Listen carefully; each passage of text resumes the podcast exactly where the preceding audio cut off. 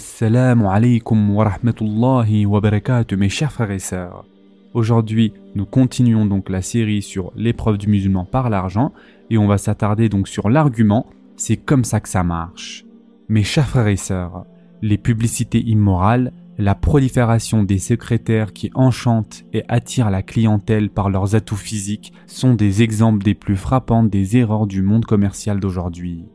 Dans les activités commerciales, puisque l'ambition de gagner toujours plus a permis aux intérêts mondains de prendre le dessus sur le souci de l'au-delà, l'âme profite de cette insouciance pour nous souffler des excuses vides de sens telles que c'est comme ça que ça marche. On arrive à un tel point qu'on omet tous les côtés illicites de ces dites activités.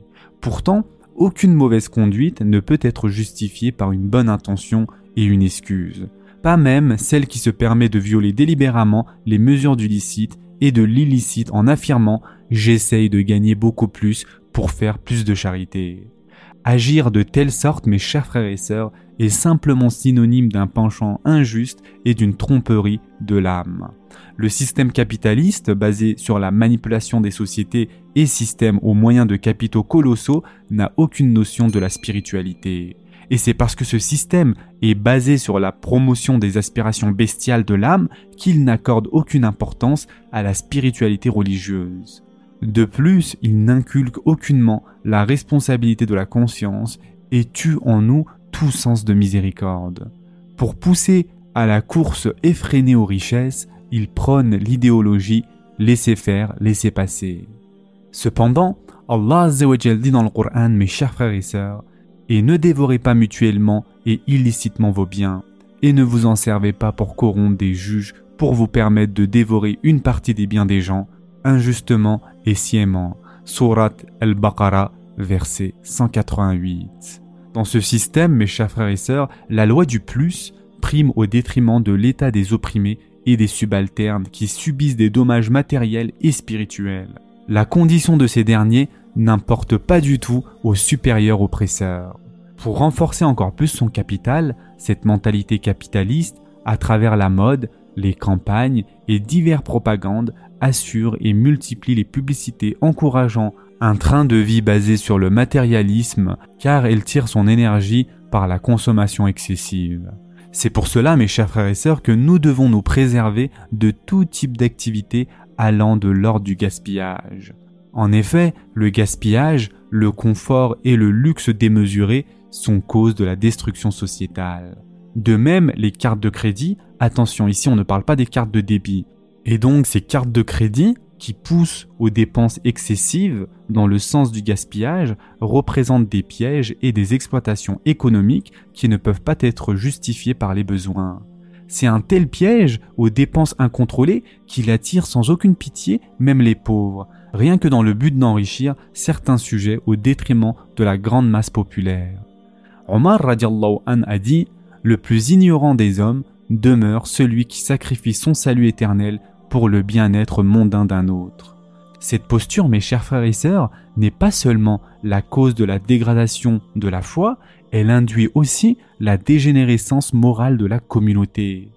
Les riches, insouciants et usurpateurs, qui sont concernés au premier degré par cette peste économique, plutôt que d'opter pour un mode de vie sobre et simple, vivent dans un luxe et une dilapidation outrancière de leurs biens. Et comme si cela ne suffisait pas, ils font un étalage ostentatoire de leur confort à l'égard des plus démunis, et vont même jusqu'à leur rendre la vie dure en faisant tout pour qu'ils les envient, à l'aide des réseaux sociaux, etc. Mes chers frères et sœurs, eu égard à l'insuffisance des œuvres de charité et des dons, au sabotage de l'aumône légale qui est l'un des piliers de l'islam, réduisant justement l'écart entre les riches et les pauvres et la disparition du sens de l'humilité, le nombre de victimes dans la communauté est inestimable. Des publicités enjoliveuses et trompeuses sont constamment montrées à la Ummah, rien que pour encourager les pauvres à recourir, s'il le faut, à des moyens illicites pour assouvir à leurs besoins. Par exemple, ils essayent, à travers les publicités d'endoctrinement, de faire passer des messages subliminaux tels que regarde si tu ne portes pas ce genre d'habit ou si tu n'as pas ce type de parfum, alors tu ne corresponds pas aux standards de la société. Yani, si tu ne peux pas te permettre cela, c'est que tu es un moins que rien. Et c'est ainsi, mes chers frères et sœurs, qu'à travers ce genre de publicité, que les gens deviennent petit à petit, progressivement, dépravés.